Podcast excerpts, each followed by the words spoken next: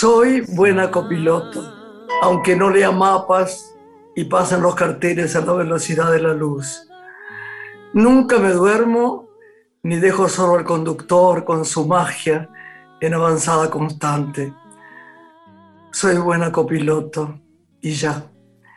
Desde los cuatro lo sé y cada viaje, o este único, largo viaje interminable, con su movimiento, marcan su propia realidad. Cuando fui chica, la familia nucleaba en su Chevy naranja el terror de la huida. Ahora, como toda copiloto, sé que no hay viaje sin fuga y nada hay que no haya empezado en algún dolor.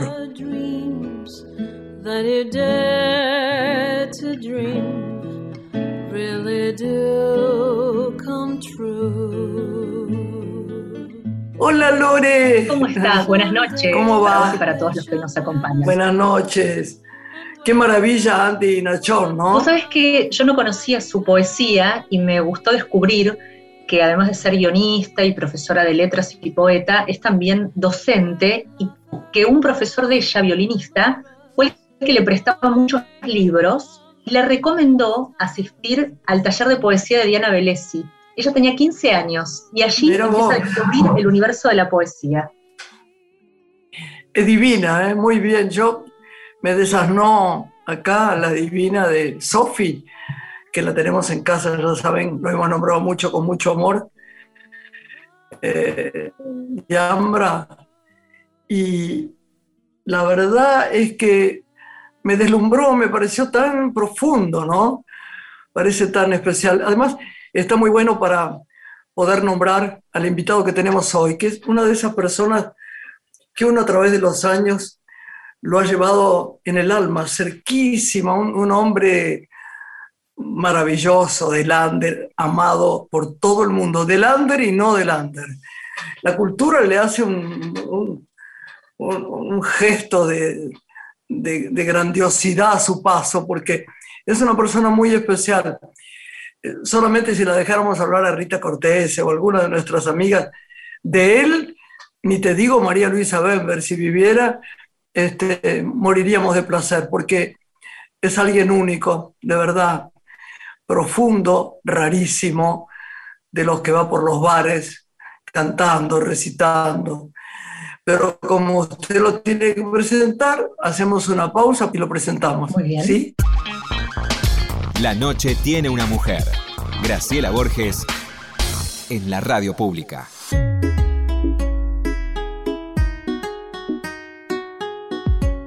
Lorena, tenemos acá la suerte de tener a este hombre que acabamos de nombrar. No, yo no dije su nombre, pero dije que es en la cultura alguien innegable, adorado.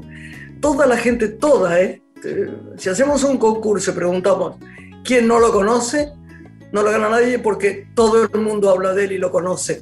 Me imagino que es muy difícil en el público eh, popular, y lo digo con mucho amor, saber hasta qué punto este señor es eh, el gran poeta de este momento, de este, de este momento y culturalmente tan fuerte, tan fuerte. ¿Por qué no lo presentás? Pensaba al escucharte que difícil también es sintetizar su trayectoria, ¿no? Será una breve síntesis para poder contar que es poeta, actor, escritor, dramaturgo, letrista, dibujante, intérprete y además representante de artistas su obra ha sido traducida a muchos idiomas, publica en distintos medios, revistas culturales de nuestro país y otros países del mundo. Ha escrito para teatro, para televisión, es nieto del Noy, legendario guapo del abasto, y recibirlo es hoy una celebración. Es un artista infinito, multifacético, que nos deslumbra con su profunda sensibilidad poética y creatividad. Fernando Noy, muy bienvenido a Radio Nacional. Ay, pero qué lindo. Ay, Fernando de mi corazón. Hola, mi vida, mi, mi, geminiana favorita. Leyenda viva, poema encarnado, de, verdad. Mi vida, muchas gracias por estar irradia poesía en sí misma. y desde hace siempre y para siempre, ¿no? Pero vos sabés una cosa, que el otro día estaba pensando, no sé por qué, en Luisito, nuestro querido nuestro amor, Luis Ortega, nuestro amor. y pensaba, tengo que invitarlo, Luisito, al programa, pero no quiero, primero lo quiero invitar a hoy. Y por suerte los chicos te consiguieron y acá estás. Y me encantaría que cuentes tantas cosas que la voy a dejar, te voy a aturdir, la voy a dejar a Lorena que pregunte. Dale, vamos ya, como no, con Lorena de Orleans y Braganza. Fernando, para comenzar, me gustaría recuperar lo, que significa la carta epistolar, ¿no? Que un poco se ha perdido y que vos en alguna oportunidad has contado que inició el camino de tu escritura con aquellas cartas repletas de poesía que le enviabas a tu abuela. Venía recién pensando eh, que si bien me encantó estar en el Centro Cultural Kirchner hace tres meses, con ese gran artista que es Daniel Melingo y su orquesta, recitando su espectáculo, presentando el disco Oasis, que es una maravilla y todo, toda la puesta que se hizo. Yo decía, no, pero a mí me gustaba más cuando era el correo. ¿Por qué? Porque ahí venían mis cartas desde el sur para mi abuela Selmira. Y a veces cuando yo vivía en Buenos Aires mandaba cartas, yo ya estaba haciendo el secundario aquí, porque en mi pueblo no había secundario. Entonces a los 12 vine a Buenos Aires y quedé hasta hoy fascinado con esta ciudad magnífica y, deslumbradora. Y entonces dije, bueno, está bien, me encantó el Centro Cultural Kirchner, todo bien, es hermoso, pero yo recuerdo aquel correo con mi abuela Selmira que íbamos a entregar a mi mamá y a mi familia y a mi maestra, porque yo tuve la suerte de tener el primer inferior y no, no, en tercero, una, una, poeta de ingeniero Jacobazzi, Nilda Mazuca, a la que le escribía también todo el tiempo. Así que siempre fui amante de, género epistolar, ¿no? De cartas y cartas y cartas. Sí, ¿Qué maravilla. recordás de aquel tiempo de tu infancia? ¿Alguna poesía que recuerdes de ese tiempo que escribías? Ah, pero todo lo sabe Lorena, es telépata. Bueno, mira, esa poesía refiere al ámbito porque yo me crié en un lugar lleno de viento, de tamariscos golpeados, de... ¡Qué bueno, qué lindo! Eh, sí. ¡Qué imágenes divinas! A los 15 años ya eh, eh, publiqué por primera vez en el, mira dónde, Grace, en la revista del Touring Club. Entonces estaba en el colegio, en el Instituto Social Militar Damos Centeno, y tenía de compañero a, Carlos García, a Moreno, a Charlie. Claro. Tenemos la misma edad, somos gatos. Al Charlie. gatos son, ¿no? Escorpio, gato. Escorpio, el 17 de noviembre, ¿o qué no? Sí, que sí, los dos. Y vivo en un agujero lleno de, de, luces. Y entonces me acordaba de ese poema que dice, oigo al viento perdido en el tiempo, ¿a dónde irá con su prisa? ¿Muy lejos? Si pudiera transformarme en aire y seguirlo en sus pulcros cortejos. Veo al viento, él, él, él que a toda hora, con antiguo gemido se acerca a la noche, cuando ya el cansancio roba perlas que caen de mi frente Ah, estas joyas de sudor ardiente que arrebata con fresco egoísmo. Veo al viento esconderlas en cofres y arrojarlas por tu piel de abismo. ¿Será el viento? O tal vez yo mismo. Punto. Ahí termino. Ay, ay, ay, ay, ay, ay, ay, ay. Qué la poesía es como Rambo, que también fue teenage, fue, adolescente. La poesía no, no, importa si tenés 80. Al tener 80 volvés a tener 15. A tener 15 puedes tener claro. Como decía la gran que siempre, ¿Vos te acordás que Alfredo, estamos grabando, por eso pedimos perdón cuando por ahí nos interrumpimos o nos pisamos. Sí. ¿Vos te acordás que Alfredo Alcón, nuestro querido Nada amigo, menos, decía, que, decía que la poesía eh, no tenía seguidores, tenía amantes. Y es verdad, es verdad. Por eso es tan difícil, tan difícil, hacer un espectáculo de poemas solo, ¿viste? La ah, gente cree que, que, la poesía es, ay, vos hablas de poesía y los seguidores este, dicen, ¿qué será? O qué será? Los amantes mueren de amor, pero se hace muy difícil hacerle entender que cada frase es una, es una historia, que, que, lo, que lo metan adentro, que lo, que, lo, que lo gocen, que se queden dentro de su profundo silencio interior. Exacto, darle el, el color que tienen, ¿viste? Sí, es lo que pasa es que, eh, hay un secreto, yo te lo cuento como autor, pues, como escribo. A mí yo nunca digo mi poesía, porque me parece que eh, el, la propiedad de un poema ya desaparece cuando uno lo imprime. Pero eh, cuando leo otros poetas que me encantan, yo llego a un nivel de fervor y de pasión casi orgiástica. Porque si yo claro. tengo que empezar mi conozco Marosa di Giorgio, Amelia Biagioni, esas poetas que adoro, es un vértigo sagrado para mí. Y es casi como el amor, como la propia pasión, es superior al, deseo. Y, y sin embargo, mis propios poemas me cuesta un poco transmitir. O sea que yo he realizado muchos unipersonales con otros poetas. Y en ese caso sí, como hay multitudes de otros en cada uno, yo los transmito como una medium y entonces siento esa sensación de placer infinito, inconfesable, incomparable. Y ese es el ¿Vos, crees, ¿Vos crees que hay gente que conmueve mucho más para que la gente lo escuche o no? Porque hay gente que no sabe leer poesía. La poesía también se hizo para leer, no para recitar.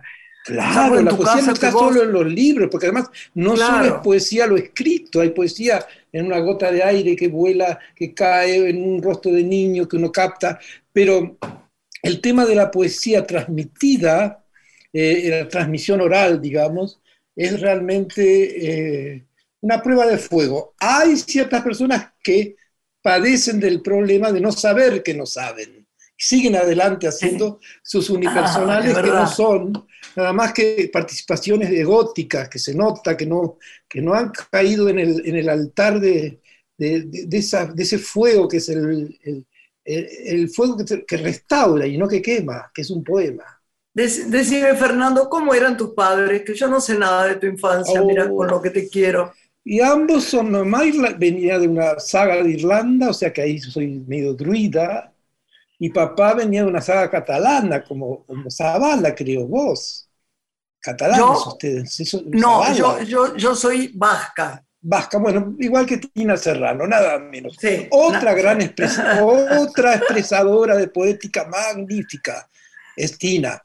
Y bueno, divina, mi mamá irlandesa, eh, divina, un poco como una persona que, siempre estaba como su madre, mi, abuela Margaret, eh, atenta a, la magia de lo cotidiano.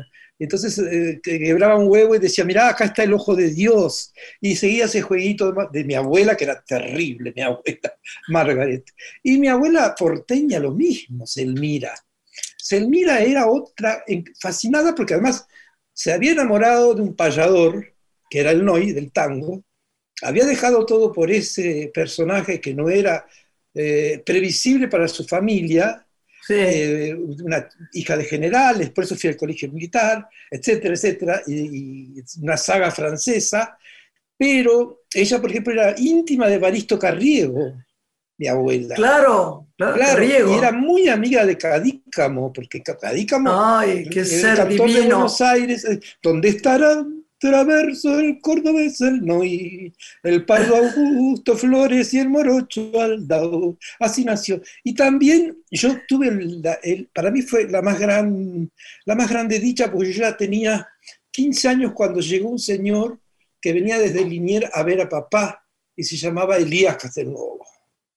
Ah, ese tipo tenía una santidad. Elías Castelnuovo que sería el otro polo del grupo Boedo con Borges, con Jorge Luis Borges y el grupo ah, Claro, claro, claro, eh, claro. Eh, nada menos que Díaz Castelnuovo. Y él venía mucho, entonces mi abuela era fascinada de la poética y, de, y, y, fue ella la que le enseñó a papá. E, esta era catalana. No, esta era Selmira, y, no, ella era hija de una francesa y de Igual, y nosotros también, claro. Nosotros tenemos, hay otra rama de nosotros que es francesa pura, la combe. la com, nada menos, eh, sí, cosméticos. Y yo creo que empecé más por la parte francesa que por la vasca con el tema de la poesía. Pero bueno, uno nunca sabe. Un vitró, y, un vitró de, emociones y los poetas franceses son increíbles también. Eh, hay una multitud de grandes eh, nombres que no voy a enumerar ahora, porque justamente la poesía francesa es, es, avasalladora. Eh, avasalladora. Yo creo que la poesía no tiene patria en realidad, la poesía es un mismo territorio universal, pero no hay duda que está el surrealismo, no hay duda que están los poetas increíbles que Aldo Pellegrini tradujo y, trajo a Argentina. ¿Te acuerdas de la antología de la poesía surrealista? Eso nos, cambió el cerebro, nos cambió la vida. Porque eh, conocer todos esos autores como René Char, eh, Breton, Antonin Artaud, Tristan Zara, Aimé Césaire, de Argentina iba a estar Olga Orozco, pero no lograron que coincidiera no sé qué cosa, porque Olga era bien hiperrealista, surrealista. y de Uruguay iba a estar Marosa Di Giorgio y Mario Marosa Di Giorgio. Dijimos el otro día algo de ella. Sí. ¿De Olga? La recordamos con mucho amor, sí.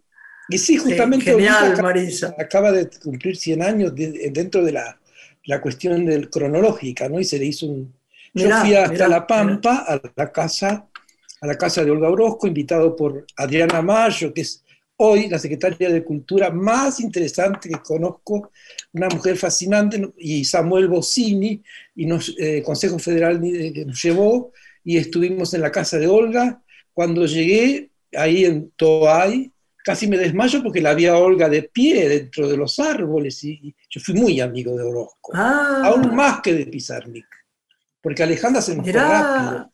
Pero Olga era cumpa, era compinche, era cómplice. Y claro, y Olguita te esperaba, por ejemplo, media hora en una esquina. Era, era, era un ser fascinante como amiga. Y la Orozco, la Orozco, de pronto bajo del coche y la veo y me hizo mal porque creí que estaba alucinando demasiado. Y de pronto. Ay, vos cómo te quiero con eso. No, me dice. La gente tiene que saber que vos, vos entras a, una, Entras a una filmación y todo el mundo se paraliza. Piensa que soy Ana Mañani, ¿no? Hasta la Borges viene a verme. Me acuerdo obviamente, cómo, cómo obviamente. Esa, esa, esa, esa, porque todo eso fue un tránsito poético también, con Luis, con Rita, con Carolina. Pero estaba diciendo que yo miro, veo a Olga de pie y digo, es demasiado, estoy muy clarividente hoy, es peor que Cassandra, porque entonces la directora de la casa de Olga Orozco, que es, un museo. Me dice, eh, eh, eh, bueno, me dice, no, es, es, una estatua, solo que está colocada allí porque era el lugar favorito de Olga cuando era niña. Y claro, y entré a su casa y este, grabamos y se celebró, se celebraron los 100 años de Olga Orozco. Qué maravilla, qué maravilla. Fernando, ¿qué, figura rescatarías del, del olvido?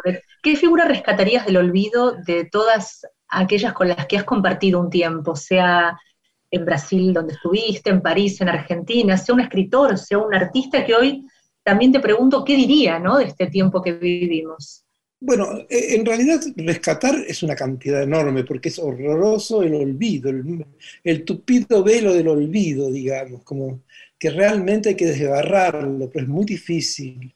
Ahora estamos preparando un trabajo con Julieta Ortega, Lorena y Grace. Mirá, Vamos a hacer, sí.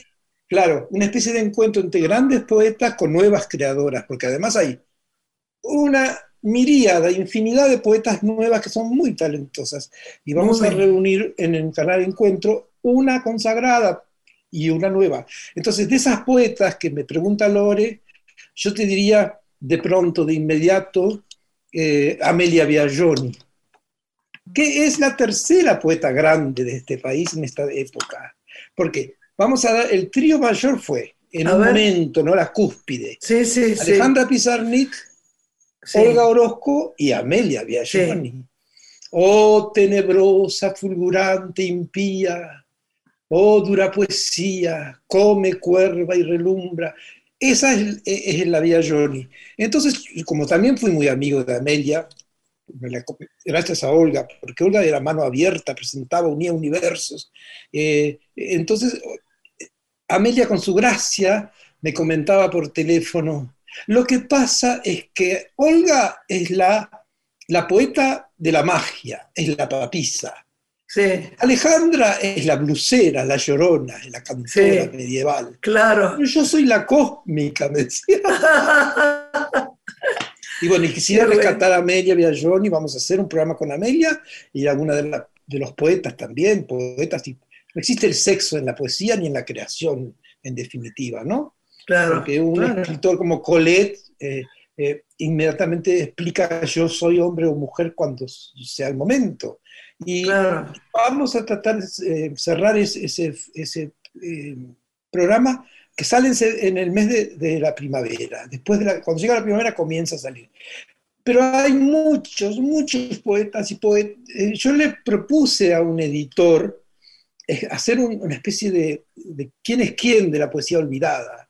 Porque, por ejemplo, Humberto Costantini, ¿te acuerdas de Humberto Costantini? Por favor, yo hice una película de él claro, con un libro de Yo, lo conozco a Humberto, yo tengo casi, ya tengo más de 15, pero menos de 100. Y estoy en un momento en el que realmente son, es medio siglo de vida. Y entonces yo conocí a Humberto y estábamos con él y con David Viñas, y él, eh, había escrito un poema que se lo leyó a David, y David, por supuesto, le dijo, sí, sí, sí. sí y decía, si me viste lo niño, las ganas de ganar, el paso Pitman, si me viste que ni me atreví a tu ternura. Ah, qué frase. ¿Cómo carajo te la iba a perdonar? Y yo dije, este tipo dijo todo. Qué maravilla. Y entonces Humberto Costantini, Susana Cerdá, la, poeta extraordinaria, amiga, muy amiga de Osvaldo Lamborghini, Osvaldo Lamborghini, también es, infinito, no se puede, lo que pasa es que no todos logran esta cuestión mediática poderosa de Alejandra actualmente. Oíme, ¿cómo, ¿cómo se emocionaba con vos, por ejemplo, alguien que era muy difícil de emocionar como María, María Luisa Bember? Ah, mi ¿Te acordás de eso? Sí. sí. Te quería tanto, Hemos comido tantas veces con ella. Además ella Ariana, ¿no? Y Escorpio. Sí, sí. Y ella se, desarmaba con, los poemas que yo... Era gracioso porque siempre María Luisa lo que más quería era leer mis poemas. Sí, sí, verdad. Porque ella fue, que, fue, fue, fue a causa de ella que yo publiqué mi, segundo libro de poemas. Porque eh, yo había sido, había como vencido un premio trucho y estábamos comiendo en Edelweiss con María Luisa y me dice, ¿qué tenés que tesoro? ¿Qué tenés que estás tan, tan bajoneado? Porque yo por más champán que tomara no estaba feliz. Y le conté, le digo, mira, me gané un premio trucho y no... Pero ¿cuánto cuesta publicar un libro? Le di una cifra que, que en Último Reino, Víctor Redondo me había dado. Y ella sacó un cheque y me lo hizo. ¡Oh! Y entonces al otro día yo andaba por la ciudad con un Chase Manhattan Bank, un, olvidé que era un cheque azul. Y lo publicamos y etcétera, y siempre colaboró con mi poesía personal. Y, y, todo lo demás, como vos sabés, Grace, todo lo que pasó en común con, con otra de mis hermanas del alma, que es nada menos que María Luisa Bender, una artista llena de poesía, con una, una, una percepción y, y, la posibilidad de transmitirla, como ella pocas, pocas figuras en el, cine, ¿no? Y tu otra amada. Un día me dice María Luisa que era poco mm, popular, es, que era muy estricta eh, con las filmaciones y me dice, hoy va a venir una joven que la voy a dejar entrar y va a quedarse conmigo. Y me llamó la atención, ella como que me lo contaba como una excepción. Es alteña, se llama Lucrecia Martel, tenía 20 años Lucrecia. Tu amada. Mirá, mirá, mirá. Oye, me, encantaría, ¿no, eh, Lore, que nos hablara un poquito de Alejandra? La gente no sabe mucho de Alejandra Pizarnik. Una noche salimos, pocas veces salimos, creo que tres veces nada más, en un año y medio, dos, de amistad muy profunda, que fueron dos siglos, hacia el restaurante, porque Manucho cumplía años. y Manucho estaba con sus sobrinos en el del Valle de nuevo. y yo llegué con Alejandra, llegamos juntos a saludarlo y salir corriendo, porque ella no se quería quedar más de 15, 20 minutos, porque realmente era fugitiva perpetua. Sí, es verdad, es verdad. Y entonces cuando, cuando ella llega, yo aprendí algo ahí muy importante que es la trova, la jugularía, porque Manucho la miró y le dijo, improvisando, ¿eh? una cuarteta, como un buzo en su escafandra. Y un maniático, ah. como un buzo en su escafandra, y un maniático en su jandra. Pizarnik. Sandra Chic. Y bueno, ahí yo dije, esto, esto es algo que tengo que saber para Pero siempre. Qué increíble, Manucho, ¿no? Manuel Mujica Lainez. ¿Cuántos recuerdos de Manucho? Si se quería, era, sus dos relajado. Estaban allí como dos pingüinos hermosos, paquetes, y nos sentamos dos minutos con Alejandra y ella ya no quería seguir porque no tomaba ni alcohol Pizarnik.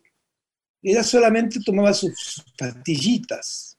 En ese tiempo valían dos mangos. Tendría que haber tenido un, alguien en su oído que le contara que podía estar mejor, ¿eh? me parece. Bueno, bueno. Gracias al cielo pude ser yo uno de esos. Porque Olga Orozco me decía, qué suerte que apareciste, hombre de los Urales, porque yo estoy tan alto, ¿no?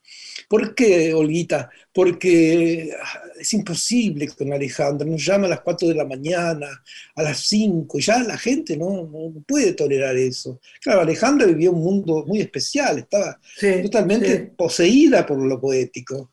Y entonces, como yo también tenía 19 y era muy capaz de tomarme una pastilla en ese tiempo de estudio, estenamina, cactenin, nos quedamos dos, tres días conversando. Entonces ya un poco bajó esa cosa de, de, Alejandra de sentirse sola.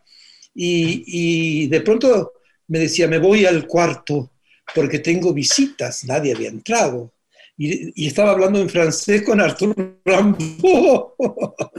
es Arthur Rimbaud. Y así todo, era un mundo donde la poesía había establecido su dominio absoluto. Y yo pienso que es un momento maravilloso para la cultura, para la poesía, para todo. Tenemos que hacer una pausa. Así. Chiquitita, chiquitita y seguimos con el divino. ¿No? ¿Qué te parece, Lore? Hacemos pausa y volvemos con Fernando Noy.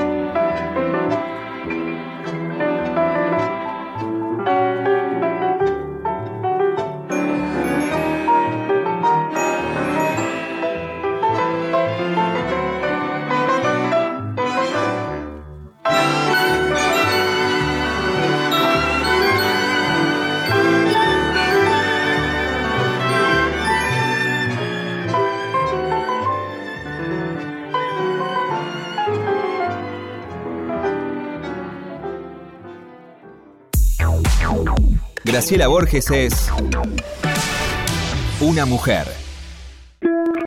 Estás escuchando Una mujer con Graciela Borges.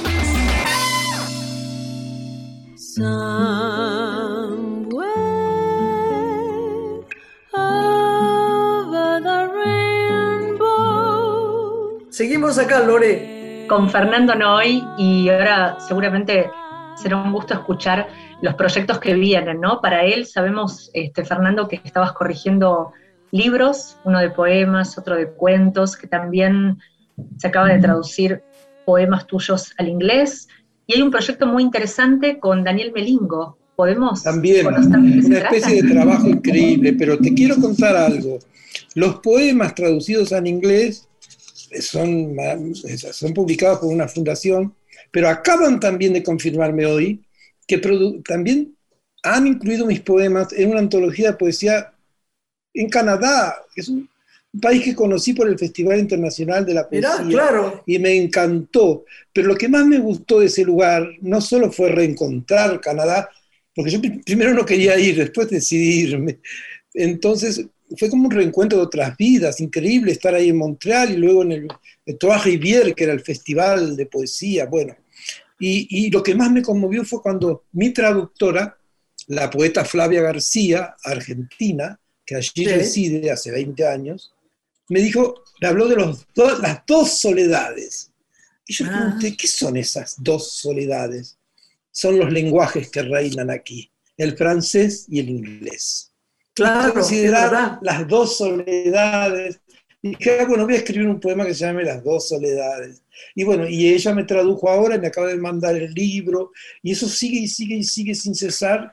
Y el tema ahora de, bueno, eh, eh, eh, es que no puedo difundir mucho los títulos nuevos pues ya, por un tema ahí de, de digamos, de necesaria precaución que piden ellos, los que van a imprimir todavía. Pero sí, lo que sí sé que mi libro de cuentos, Cuentos quemados por el portero, es un libro que me, es una región en la que entré que me siento tan seguro, en el sentido de que me, sé de lo que estoy hablando y corrigiendo eternamente, porque no termino nunca.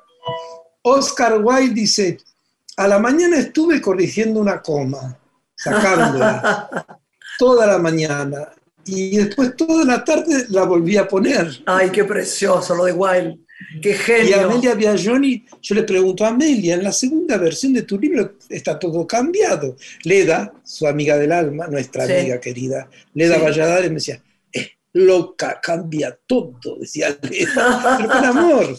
Y entonces me decía, eh, eh, Amelia, es que es terrible, Fernando, yo no puedo permitir que la nueva, la nueva edición de un libro mío tenga una mínima errata, porque es un modo de, corregir al mundo. Ay, qué precioso. Es un modo de corregir al mundo. Y bueno, y me encanta ya están coagulados tres o cuatro cuentos, ya no se tocan más. Pero llega el momento en que vos trabajaste durante un mes corrigiendo, sacando, poniendo, que sube, que baja, y de pronto cuando lo lees y ya ves que ese cuento, tenés la certeza que está perfecto, a mí me, el último ando como un bebé, porque me encantaba además. Ese yo me veía eh, perfecto y, feliz, porque ya no era mío, ya no me pertenece. Cuando un cuento, en el cuento puedo darme cuenta de eso, de, esa, de, esa, de ese hilo y ese hilván. En cambio en la poesía no tanto. ¿eh? En la poesía cuando no reconozco al poema como mío y me gusta el poema, creo que se puede imprimir, pero no estoy tan seguro, siempre. Es una zozobra, por eso te dije que me encanta recitar otras poetas, porque ahí sí estoy seguro, y taca, taca, taca, y bailo, y canto, y subo, y bajo. Pero eh, con, la narrativa descubrí que sí, que estoy feliz. Y en un libro que sacó Sudamericana hace un par de años, que se llama Peregrinaciones Profanas, que te lo, tengo que mandar. Eh, Por favor, qué título divino, además. Estamos, en Peregrinaciones Profanas, estamos entre la prosa y la prosa poética y la narrativa, pero no, no deja de ser una mirada retrospectiva de mi vida. Y bueno, y ahí aparece, qué sé yo. Pero ¿cuál es el libro tuyo que más, más es, autobiográfico? Peregrinaciones profanas. Ese. Sí, sí, sí. Peregrinaciones profanas. Eh, eh, como lo reimprimen ahora, voy a tener una cantidad que te puedo mandar uno. Lo compraremos. Lo compraremos las chicas acá. Sí, pero yo te puedo enviar uno también. Acaban de reimprimir mi libro Dentellada, que es un libro que tiene, tuvo mucha lectura y fotocopias y qué sé yo, eh, editorial Sarasa, eh, que me encanta porque salir de nuevo ese libro, pero ahora se, reúno, como te conté recién, y siempre, yo no, no es que yo me siento a escribir un poema, el poema me sienta, me detiene, me para, pero te pasan en, los, lugares más increíbles. Vas a claro, lo que yo llamo los tronos prohibidos, porque ahora todos los lugares donde yo sentaba están, pues, están llenos de alambre y de, cositas con punta. Entonces, mm, eh, igual yo escribo de pie. Entonces, de pronto llega una frase, llega una inspiración en el sentido de que llega una revelación. Y si no la copias en el subte, después, cuando llegas a tu casa, te morís. Te lo no hay nada que, yo, que a mí me duela más que perder un cuaderno. Nada, ni siquiera dinero, ni, pasaportes, ni, documentos, ni llaves. Y bueno, y es que la poesía es, es indomable. Uno no se puede decidir poeta, uno no puede transmitirse. Por eso cuando yo digo, mis poemas no, no los considero tal, más bien son poemas que escribí para todos, pero el, mi poema, decirme poeta me parece un exceso, demasiado, porque es tan importante la poesía. Ella, la poesía traduce el misterio sagrado de, todos los misterios. Bueno, vos sos un gran poeta, cantando. Bueno, pues si se dan cuenta, todo bien. Yo estando en Chile con Paco Yamandreu, mira quién, Paquito, estábamos con, yo fui asistente de, coordinador de Yamandreu a una, una gala que se hizo en, Chile hace 40 años. Y después había una comida y yo tomé unos vinos y había una señora sentada a mi lado. Y me dice, pero usted, ¿qué tiene que ver? Usted lee mucha poesía. dije, no, la verdad yo tengo dos libros publicados. Entonces, Techi Edwards se llama, una de las grandes personalidades de, Chile, editora y, hermana de Jorge Edwards, se levantó y habían 40 personas y dijo, acá hay un poeta, porque es distinta la actitud por ejemplo, que hay en Chile con, con, la, con el poeta, lo celebran como de, un modo más, más, acendrado que aquí, digamos. Absolutamente, estoy de acuerdo con vos, sí. totalmente. Y el poeta pensaba al escucharte, Fernando, también es convocado para pensar la realidad, ¿no? Porque esa sensibilidad que vos nos acercas hoy y es tan disfrutable leerte como escucharte, creo que es necesario, porque hoy creo que ha pasado la cultura por este programa toda, por la experiencia que tenés de tantos años, con ese acercamiento tan sensible a todas las expresiones artísticas, que creo que hace falta hoy en los medios tener la voz de artistas como vos para que nos ayuden a desentrañar lo que nos está pasando. Y al respecto quiero aprovecharte y preguntarte si sentís que este tiempo es un tiempo, por lo menos para las nuevas generaciones, en las que se han ganado derechos, en la que la diversidad nos atraviesa, donde en lo personal creo que los adolescentes están conduciendo la, causa de la igualdad, y si bien queda mucho por transitar en el camino de la verdadera inclusión, estamos ante un tiempo de deconstrucción muy interesante en relación al respeto por la singularidad del otro, por el respeto del otro. ¿Cómo analizás vos este tiempo en relación a lo que vos también has vivido, no? Claro, este es el tiempo de la, disolución, se disolvió todo y, comenzó a coagularse en el nivel que vos decís, en el nivel del respeto, de, todos los, arquetipos humanos avasallados. Hasta entonces, yo soy uno de ellos también, porque por, mi condición hermafrodita, eunuca andrógina, me costó tanto, tanto, Grace. Me acuerdo que una vez yo grababa con, con Jorge Polaco e Isabel Sá. Por favor, Pobre, Jorge, que lo dejaron morir de esa manera porque lo, pusieron triste, no lo dejaron crear como él quería. Y bueno, esa es la conjura, la conjura de los tiempos. La conjura de los necios. Claro. Bueno, pero esto tiene que ver, Lorena, ¿eh? no me fui por las ramas, porque yo estaba con una minifalda, tenía anteojos negros y tenía que hacer una escena muy, muy, muy, muy dolorosa porque Charlie volvía en su barco y dejaba, y yo era, eh, era la travesti que era la esposa de su amor, la hija del amor, el puto hijo del amor.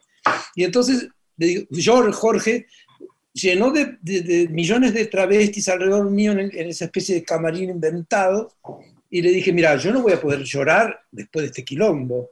Así que déjame ir a la esquina, déjame ir a la esquina a tomarme, porque Jorge cuando dirigía era peor que Juana de Arco, era un robot. Taco, taco, taco, taco, taco, taco, taco. Digo, déjame ir a la esquina. Esto, ah, esto nunca, nunca te lo conté, pero ahora sí vas a ver. No. Llego a la esquina con mi peluca negra, mis anteojos negros. Ay, mi amor. Entra un niño corriendo y dos señoras, una mayor, muy, muy mayor y una joven, de la vereda de enfrente. Y me dice, es muy conmovedor lo que te voy a contar. Me dice, ay, por favor, ¿me puede firmar un autógrafo? Pero querido, yo no soy la Sarli. Ya sé, la señora está en el motorhome. ¿Y qué? No, que yo me llamo Juan Cruz por usted, señora. ¿Cómo? Sí, Graciela, firme, mi mamá está allá y mi abuela allá. Y yo miré por la ventana con mi whisky en la mano y una vieja me dice, Graciela, Graciela. Me da piel de gallina y yo dije, querido, dame ese papel con todo amor para Juan Cruz de su Graciela Borges. Ay, ¿En serio? Yo no sabía eso. No te lo llegué a contar nunca. Me pasaba en Francia también. En Francia me confundían con Lucía Bosé. Que estaba sentada con el pelo largo así. Lucía, qué diosa. Y qué diosa. Común, ¿no? Pero muy Borges, con anteojos negros y la peluquita. Así que fui, Ay, mi amor, cómo te fuimos la misma. Cómo te quiero, das alegría y entonces eso, eso, Lorena, que vos preguntabas, tiene que ver con salir del candelero de la tragedia y asumir la cotidianidad de tu derecho, de estar en un bar con la minifalda y con una peluca y simulando ser Grace Borges, tomándote cosas y, y la policía pasaba y me miraba con respeto. De todos modos, el tema, el tema de hoy es que muchas de las tragedias que la gran Loana Berkins y Marlene Guayar y toda la gente que armó el suplesoy con, con tanta, tanto esfuerzo, eh, un órgano que, que, nos permitió 12 años de lucha de Liliana Viola, eh, recuperan algo que siempre la Berkins, Loana, eh, sobre todo remarcaba que era la posibilidad material, la cuestión del dinero para ellas, las trabas,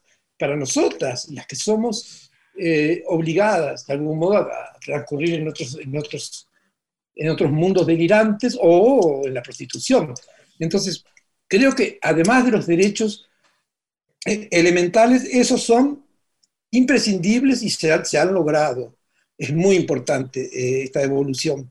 De todos modos, el feminismo a veces pienso que también ya tuvo su origen tres o cuatro veces, pero se encadena desde María Luisa, desde Leonor Calvera, desde, desde Inés Cano, desde Nelly Casa, ¿te acordás? Y María Moreno ahora, María Moreno ahora vigila todo. Pero, sin embargo, el tema de los derechos humanos hemos hecho un gran adelanto y espero que no se, vuelva atrás. Aunque hay algo siempre en la cuestión, con, eso lo decíamos con Batato Varea, que a pesar de llegar la democracia, seguíamos siendo mutiladas al salir del paracultural, porque había algo atávico, algo Yo lo sé, mi amor, sí, qué triste recordar eso. En el macho. Qué terrible, el macho argentino, ¿eh? Sí, que te parece lo más lindo de todo. No, no, no, no, no, no, terrorífico. Un dolor profundo, ¿eh? horrible, porque uno los quisiera rescatar, pero no se puede, ¿sabes? Sí, pero yo hablo del machismo, ¿eh? no, te hablo del, del hombre del que hablaba Alfonsina Storni. No, no, no, no, yo también hablo lo mismo que vos. Sí, sí, como la, represión, la policía, toda esa cosa que es, es tragedia pura que Ahora, menos mal que por lo menos ya no, no, sucederá, ni puede suceder. Los derechos están ahí vigentes y funcionando. ¿Y qué más me decías, em, eh, Lorena. querida? Al, mismo tiempo que marcaba este escenario positivo, siento también que es un tiempo donde eh, se vive una extrema productividad, ¿no? Hay que hacer todo el tiempo. A los chicos se los prepara para brillar y no para ser ellos mismos. Y eso también empieza a inquietar, ¿no? En, este tiempo. Estamos viviendo un tiempo de extrema productividad.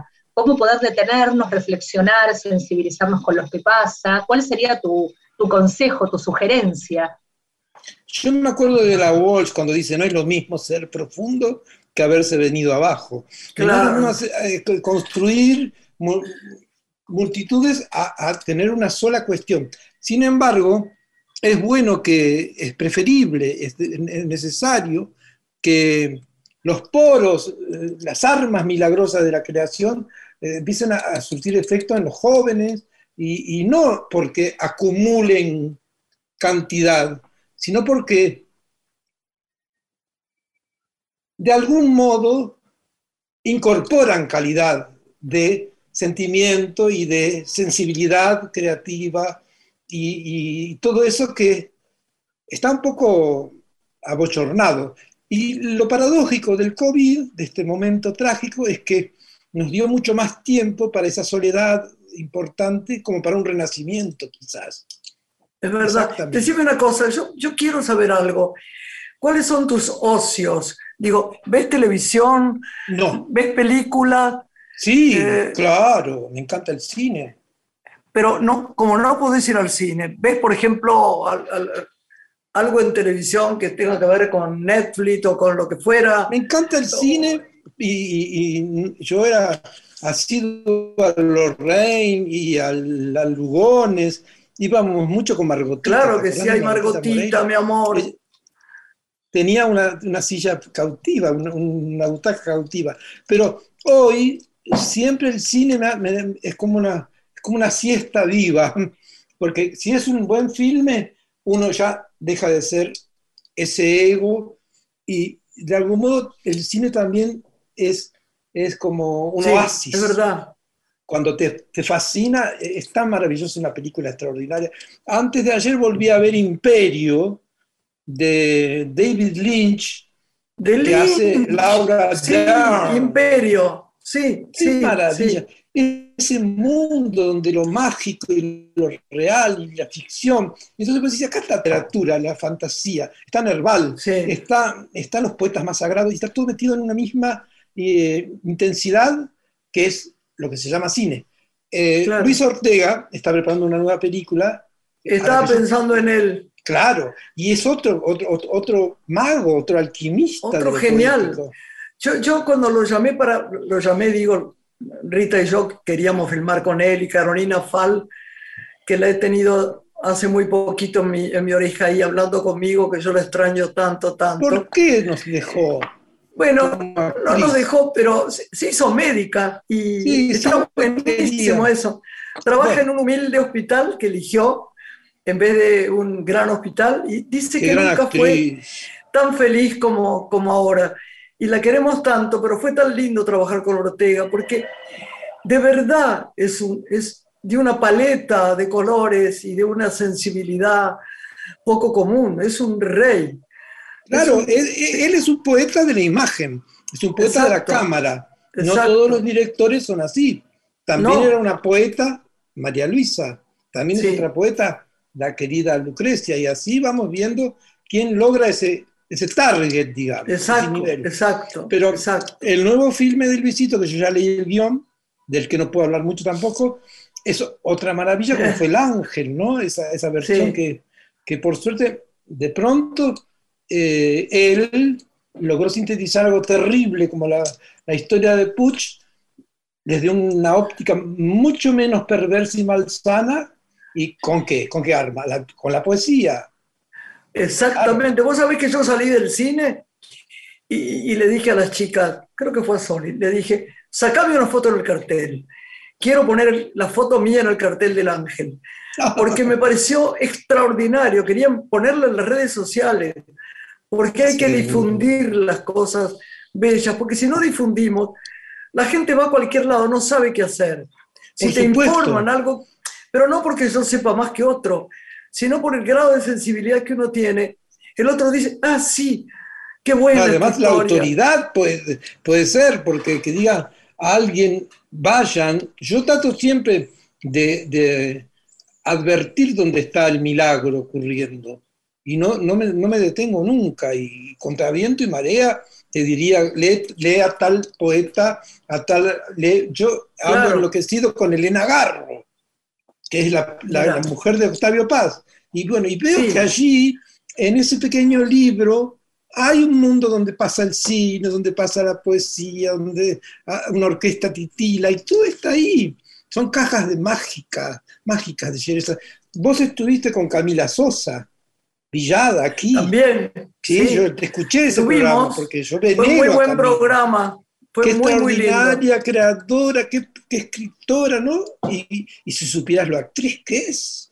Así que no, no, no tenemos nada más que celebrar el hecho de que el destino nos lleve a, a seguir disfrutando y seguir difundiendo todo lo que sea creación legítima, ¿no? No negocio simplemente. Es verdad. Y Fernando, ¿hacia dónde sentís que va tu arte? Si tuvieras que recorrer la trama de, toda tu trayectoria, ¿qué camino está tomando? eh, yo sé que quiero llegar a una certeza ¿no? absoluta de, libertad total. Es tan, tan fuerte ese, ese deseo que a veces me da miedo porque me pierdo un poco.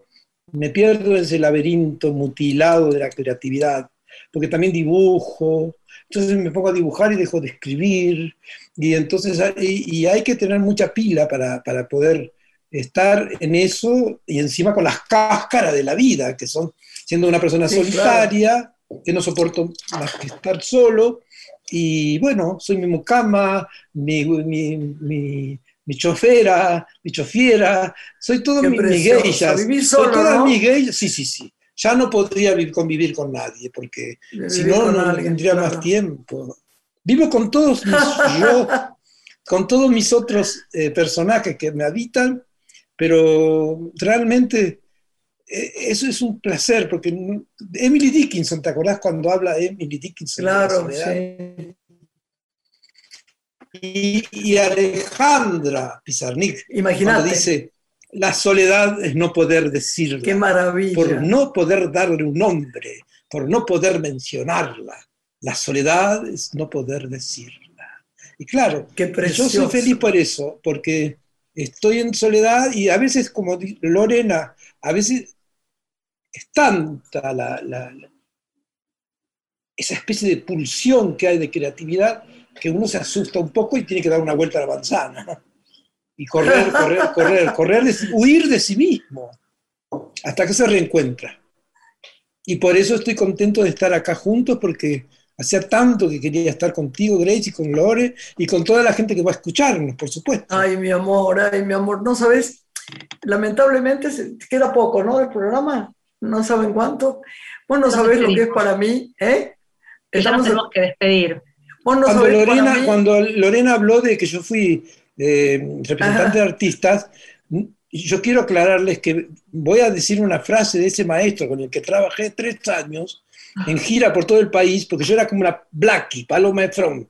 Hacía eh, espectáculos con mujer maravillosa, Paloma. Maravillosa. Y era mi modelo. Entonces con el Cuchi Leguizamón. Y el Cuchi siempre decía, me voy quedando. Y yo siempre, cuando me voy, recuerdo a Cuchi Leguizamón y al dúo Salteño, Y, a, Mercedes, con quien también trabajé mucho, Sosa, y, les quiero decir que me tocó esa parte poética de la producción, que también tiene su, su, gracia, porque de pronto estábamos en un bar y, y Chani Suárez no pudo cantar y estábamos con Mercedes, y viene la dueña y dice, va a haber otra señora y un señor, y eran Raúl Carnota que cantaron, y Mercedes inmediatamente nos grabó. Decir, uno está en la vida y en la historia de la cultura más profunda, más increíblemente eh, privilegiada. Y eso hace que la gente después acuda, porque, claro, estas figuras como Zuna y Raúl Carnota y el Cuchi, pero siempre les diré lo mismo, me voy quedando y así será. Qué preciosa esa frase del Cuchi. Fernando, gracias. Te queremos tanto, te mandamos un abrazo entrañable de esos que nos damos siempre cuando nos vemos. Sí. Y cerremos con, un pequeño poema, dale, y nos despedimos. Eh, desesperada, la, la mariposa ya no quiere más nada, nada, ni posarse en tu rosa. Todo, tu cuerpo, por ejemplo tu cuerpo, por ejemplo. Ay, qué precioso. Bueno, te amamos, te amamos. Un beso grande, mi amor. Gracias, Fernando. Que la gente sepa quién es Fernando, los que todavía no lo saben, está hablando el público, que compren su libro, por favor. ¿eh? Y que vean todo lo que él hace, porque es una gloria tenerlo. Un beso grande, mi amor. Hasta allá, hasta allá. Hasta allá. Hasta luego, Lorenita. Nos despedimos. Hasta la próxima, adiós. Una mujer se ha perdido. Conocer el delirio y el polvo. Se ha perdido esta bella locura, su breve cintura debajo de mí. Se ha perdido mi forma